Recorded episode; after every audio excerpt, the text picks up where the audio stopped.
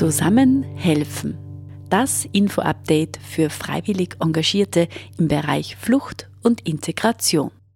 Hallo und herzlich willkommen zum Zusammenhelfen Podcast Nummer 23. Mein Name ist Anja Baum und ich darf meinen heutigen Gast herzlich willkommen heißen. Hallo Maria, schön, dass du da bist. Hallo Anja, danke für die Einladung. Du warst ja schon einmal im Podcast bei uns vor einigen Monaten. Vielen Dank, ja. dass du noch einmal äh, dabei bist. Du arbeitest einerseits bei uns im Verein die Zivi und du bist aber auch Historikerin. Kannst du uns ein bisschen was über deinen Hintergrund erzählen und wer du bist? Ja, gerne.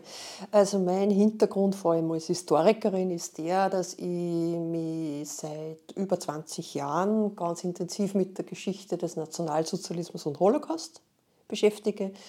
Da wieder ist mein Schwerpunkt die Arbeit mit Zeitzeuginnen und Zeitzeugen.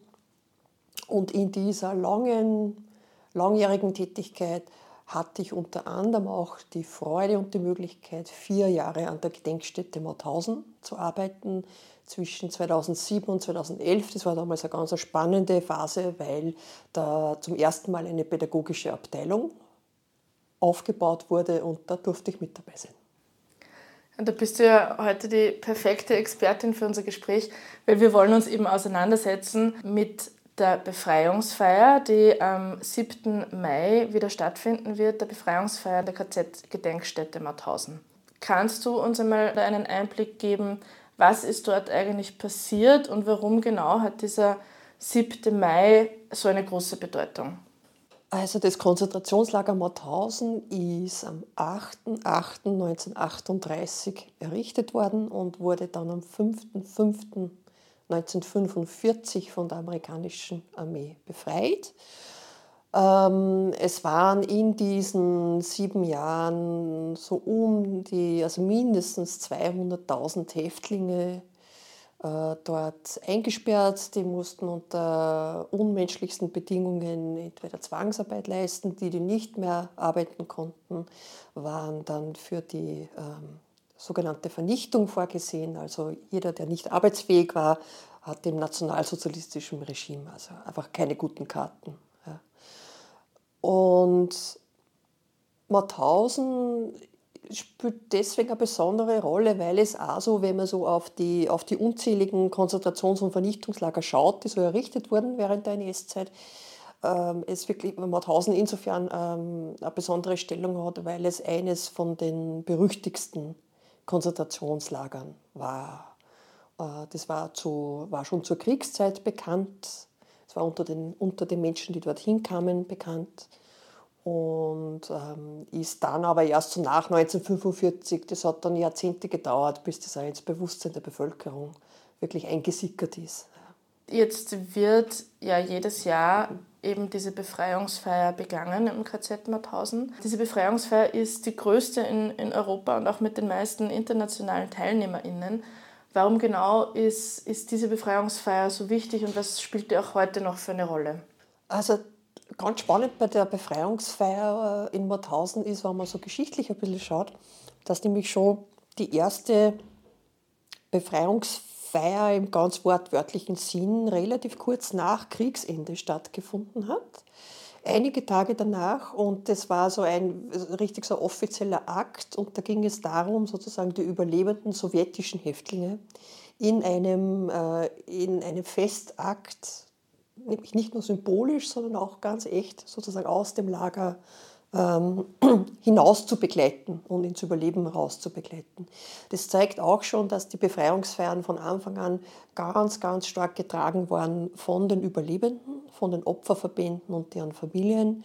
Es ist völlig klar, dass, äh, dass gerade für diese Menschen natürlich das eine ganz eine große Rolle gespielt hat. Ähm, möglichst jedes Jahr zu diesem Tag äh, an dem Ort wieder zusammenzukommen, ja, den Verstorbenen zu gedenken, den Überlebenden zu gedenken. Und äh, sie immer wieder, das war besonders in den ersten Jahren ganz wichtig, äh, einzuschwören auf, äh, auf eine bessere Zukunft. So im Sinn von, es ist so furchtbar schrecklich und unsagbar, was da passiert ist. Und wir möchten einfach unter keinen Umständen, dass sowas in der Zukunft wieder passieren kann.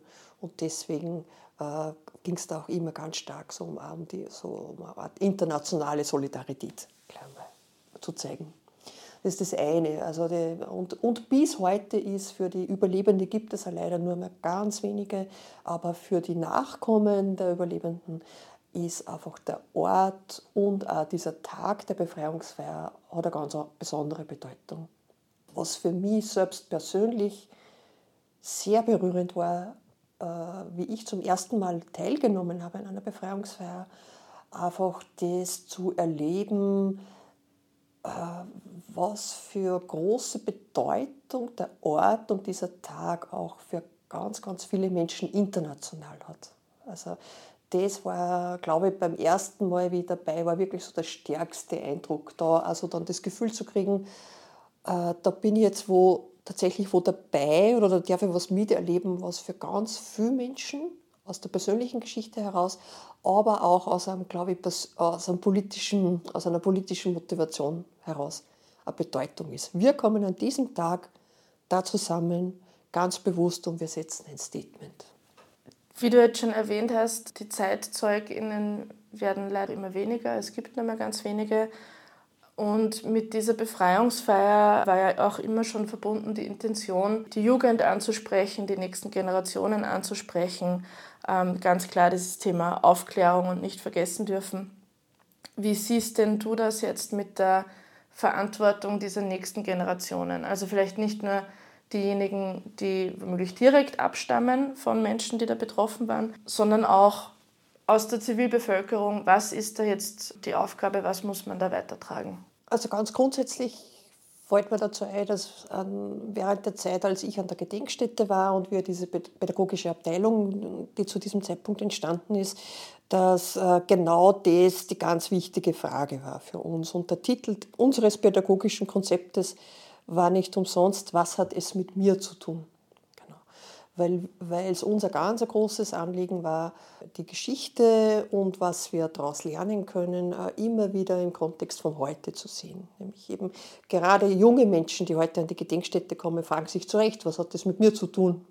Ich habe jetzt vielleicht die Großelterngeneration, Urgroßelterngeneration betrifft es noch irgendwie, aber warum soll ich mich mit diesem Thema auseinandersetzen? Und das war unser ganz großes Anliegen. Ähm, da Bewusstsein zu schärfen. Und unter anderem deswegen haben wir in diesem pädagogischen Konzept sehr darauf geschaut, dass wir schon bei den Rundgängen mit den Leuten, die kommen, äh, einen starken Fokus legen auf das sogenannte Umfeld und immer wieder zeigen, also Mauthausen wirkt ja so äh, da oben am Hügel und ein bisschen abgeschottet. Und wir zeigen dann an, an, an vielen Beispielen, dass es eben viel weniger abgeschottet war als es vielleicht den Anschein hat. Genau. Es gab ganz, ganz viele Kontakte zum Konzentrationslager. Äh, es haben Bauern Lebensmittel reingeliefert, zum Beispiel. Ja, und, und, und, und, und. Also es, da, da gab es viele Bezugspunkte. Man hat viel gewusst, man hat viel gesehen. Und die Frage ist aber dann eben, wie geht man damit um, mit dem, was man sieht. Und ich denke mal, das, das was wir aus dieser Zeit lernen können, ist, dass wir schauen, ähm, erstens, dass wir gut hinschauen auf Dinge, die, wo wir das Gefühl haben, das ist Unrecht.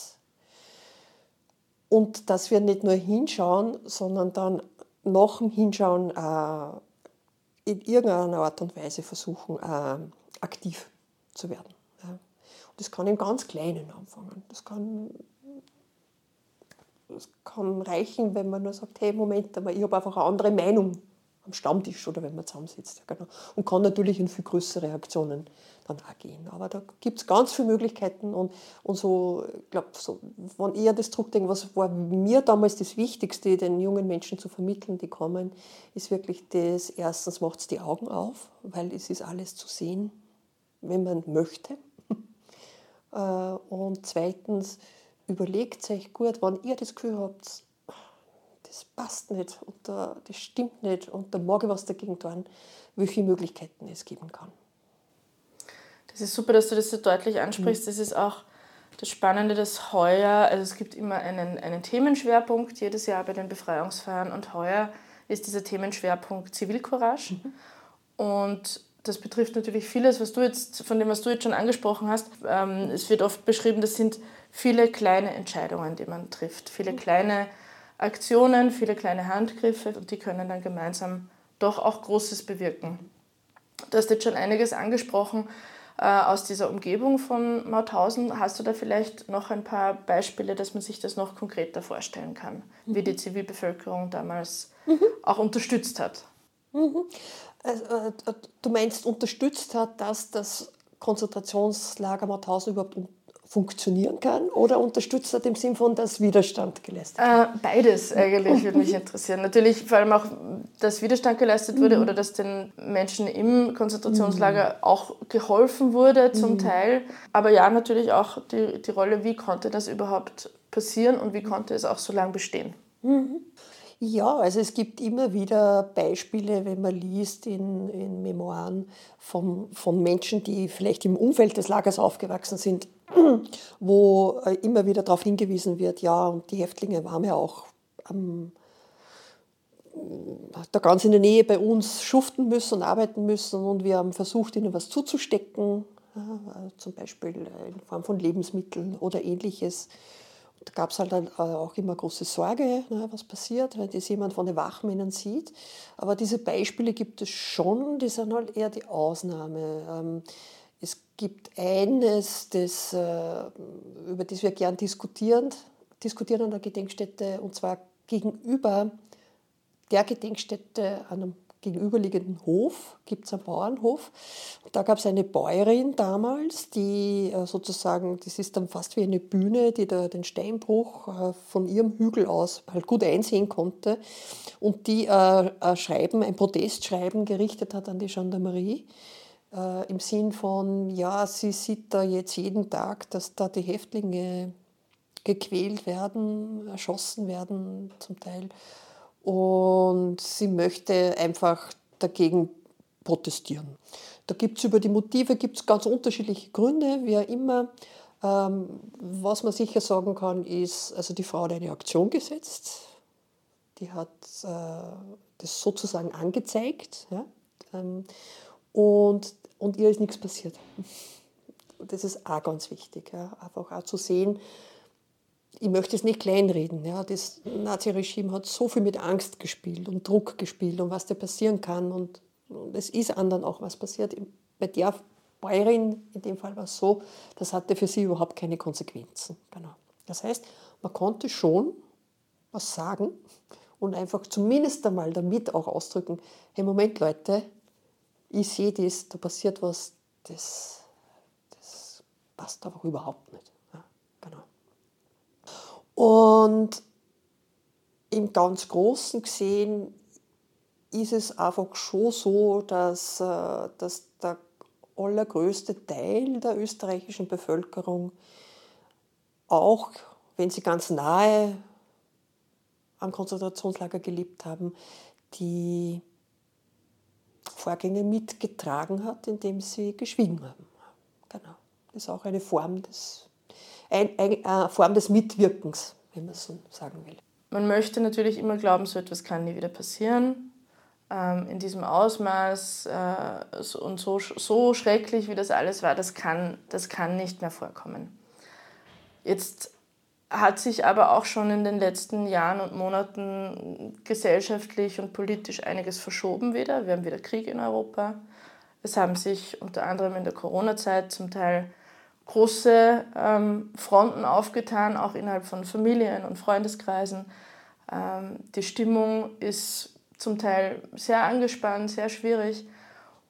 Und manche Dinge könnten jetzt schon erinnern an gewisse Entwicklungen zu Beginn. Siehst du das auch so? Das ist meine erste Frage.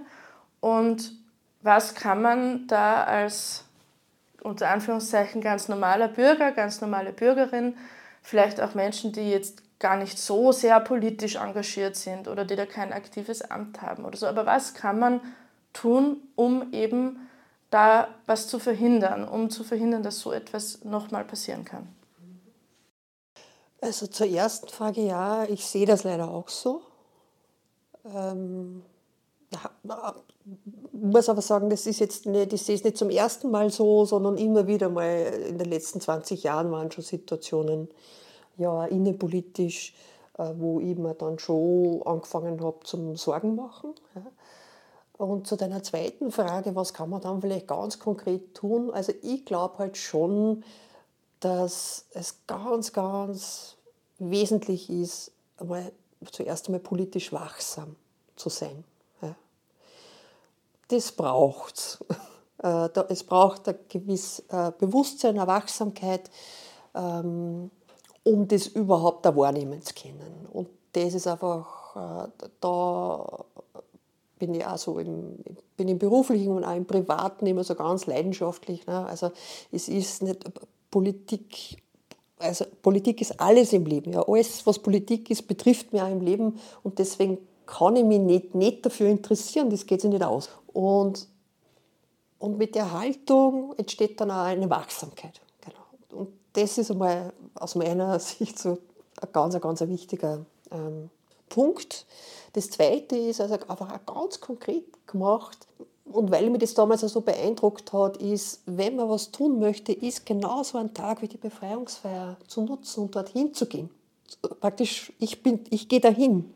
Ich zeige damit, für mich hat das eine Bedeutung und äh, werde da vermutlich dann auch so ein bisschen von diesem Spirit, der dann an diesem Tag ist, auch gleichzeitig noch ein bisschen bestärkt in dem und es hat dann ja auch wieder was, auch wieder was Motivierendes und dadurch, dass die Befreiungsfeier doch was von den ganz wenigen ist, was Mauthausen betrifft, äh, was doch auch in einem recht an öffentlichen Fokus steht und wo dann auch international und in den Medien berichtet wird, da einfach ganz bewusst zu sagen, okay, ich sitze da jetzt ein Zeichen, ich gehe jetzt hin und ich zeige damit, mir ist das ein Anliegen, die Geschichte ist nicht vorbei. Es gibt ja ähm, sicher auch Menschen, die das jetzt vielleicht hören, die noch nie dort waren. Ähm, also ich zum Beispiel war damals, wie das zum Glück viele machen müssen bei uns mit der Schule dort. Wir haben uns das genauestens angesehen und haben viel darüber gelernt und das halte ich nach wie vor für ganz, ganz wichtig. Aber Leute, die jetzt noch nie dort waren und die vielleicht auch Angst oder Sorge haben, zum einen, bei dieser Befreiungsfeier bin ich da fehl am Platz, darf ich da überhaupt mitgehen? Da gibt es vielleicht viel wichtigere Menschen, viel äh, bedeutsamere Bewegungen oder so und ich als kleiner Teil davon. Aber auch ähm, sich diese Gedenkstätte überhaupt anzuschauen, Leute, die vielleicht Sorge haben, das ist mir zu steil, das ist zu schlimm, ähm, muss ich mich dem überhaupt aussetzen? Was würdest du diesen Menschen sagen? Also mal grundsätzlich, und das war auch wieder meine persönliche Erfahrung, ist, ähm, es ist jeder und jede bei der Befreiungsfeier willkommen. Die, und, und soll bitte niemanden abhalten aus dem Gefühl heraus, ja, aber habe ich dort überhaupt einen Platz? Geht's nicht, äh, sind nicht andere Menschen, haben die, ist das nicht viel bedeutungsvoller, wenn die dort sind? Ja, es gibt eben, ja, genau, es gibt Menschen, für die der Ort nur einmal eine ganz besondere Bedeutung hat und die sind dann auch da und die sind auch als Ehrengäste da und die haben, die kriegen dort auch ganz bewusst ihren besonderen Platz. Und aber es soll halt einfach niemanden, der grundsätzlich Interesse hat und, und dort mal sein möchte, ähm, es ist auch für die Menschen ein ganz wichtiges Signal zu sehen, hey, da sind jetzt junge Leute, kommen da heute noch. Ja zu diesem Tag. Also der, wir, und uns, wir und unsere Geschichte hat eine Bedeutung. Das war zu dem und zum Zweiten ist, da hat man gestern mein Mann, ich habe meinen Mann an der Gedenkstätte kennengelernt und ähm, mein Mann hat mit, mit seinem Sohn zum Beispiel auch ganz bewusst den Zugang gewählt, dass er dass die Begegnung, die erste Begegnung seines Sohnes mit der Gedenkstätte über die Befreiungsfeier war weil er den Eindruck hatte, und ich glaube, das stimmt, dass das ein, ein guter Einstieg sein kann, auch zuerst einmal das zu erleben, nämlich, hey, welche Bedeutung hat das eigentlich heute noch? Und aber gleichzeitig auch so diesen Festcharakter, bevor man sie dann beim eigenen Termin, ich würde das nicht an einem Tag machen, ähm, bevor man sie dann beim eigenen Termin dann nur einmal ganz eingehend mit der Geschichte äh, des Konzentrationslagers befasst. Und da gibt es eine Menge von Angeboten, die man in Anspruch nehmen kann. Also man muss da auch nicht alleine gehen. Es gibt da immer wieder mal, weiß jetzt nicht genau, aber mindestens einmal, einmal zweimal pro Woche ähm, einen Termin, wo, man, wo sich jeder anmelden kann, wo man dann einfach mitgehen kann. Also das würde ich auf alle Fälle empfehlen. Ich würde nicht alleine durchgehen. Gibt es sonst noch etwas zum Konzentrationslager, das du unseren Hörerinnen gerne noch mitgeben möchtest? Ja, ich hätte tatsächlich gern noch eine Erfahrung erzählt. Das war auch im Zuge einer Befreiungsfeier. Das war was ganz was Besonderes, weil äh, bei dieser Be Befreiungsfeier unter anderem wir drei Überlebende kennenlernen durften, die in den letzten Kriegstagen im Konzentrationslager geboren worden sind. Also tatsächlich in den letzten Kriegstagen und diese drei, ich glaube, eine Dame lebt in Australien, eine in England und, und der Mann in den USA, haben sie zum ersten Mal dann wieder nach Jahrzehnten an der Gedenkstätte im Zuge der Befreiungsfeier getroffen. Also die, die drei Babys, das haben sie dann so intern geheißen, ja, die haben sie dann zum ersten Mal getroffen. Und, und ich durfte sie ein Stück des Weges begleiten an diesem Tag und durch die Gedenkstätte. Und das war unglaublich berührend. Natürlich. Zuerst einmal so auch nochmal zu den Orten zu gehen, also wo überhaupt, wo da, die, wo da die Mütter untergebracht waren in den letzten Kriegstagen, mal dorthin zu gehen. Ähm, dann auch mit ihnen eben auch das zu erleben, äh, was bedeutet das auch heute noch. Dann sind natürlich viele, viele Erinnerungen ausgetauscht worden. Wir haben, den ganzen Tag eigentlich mit den dreien verbracht und, und dann auch gut nachbesprochen und so. Und das war für mich eine ganz besonders berührende Erfahrung. Danke für diesen, für diesen Einblick. Zum Abschluss noch eine Frage. Unseren Podcast hören ja viele Menschen, die sich schon freiwillig engagieren, die sich einsetzen in unterschiedlichsten Bereichen, in unterschiedlichstem Ausmaß auch. Mit deinem Hintergrundwissen, mit deiner Erfahrung, Gibt es vielleicht etwas, was du, was du diesen Menschen noch mitgeben möchtest? Auch für, für ihre weitere Arbeit, für das, was sie schon tun oder was sie vielleicht noch überlegen zu tun? Ja, also wieder das Wichtigste, wobei das ist, da fühle ich mich ein bisschen so wie uh, Preaching to the Choir. Ne? Uh, Geht es mir um das, was ich vorher schon gesagt habe, so eine, so eine grundsätzliche politische Wachsamkeit zu haben habe aber den Eindruck, dass, dass die Menschen, die sich ohnehin äh, freiwillig engagieren wollen, in den allermeisten Fällen das auch schon viel mitbringen. Das ist das Wichtigste aus meiner Sicht jetzt auch nochmal in Bezug auf diese Zeit bezogen. Ja, auch da nochmal die Augen aufmachen in die Richtung, weil dazu gibt es einfach viel Forschungen jetzt, was hätte man damals, also was hat man schon sehen können und hat aber nicht gesehen oder nicht sehen wollen. Da ist es, das ist eigentlich tatsächlich für mich so jetzt im Rückblick der Knackpunkt. Ja.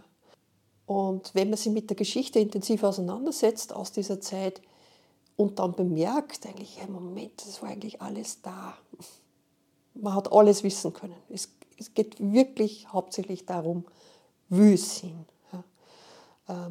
Das ist einfach für mich, auch für mein persönliches Leben nach wie vor so das Wichtigste, was ich mir mitnehme. Und das will ich sehen, wenn wo, äh, wo was falsch läuft, auch für mich gesellschaftlich. Kann ich sehen, will ich sehen und mache ich dann auch was. Ja, vielen Dank für diese Worte und vielen Dank für, für dein Wissen, das du mit uns geteilt hast und für deine Einblicke. Ähm, möchte noch mal darauf hinweisen, ähm, die internationale Befreiungsfeier in der KZ-Gedenkstätte Mauthausen 2023 findet am 7. Mai statt, ab 11 Uhr. Alle Infos dazu äh, findet ihr unter www.befreiungsfeier.at.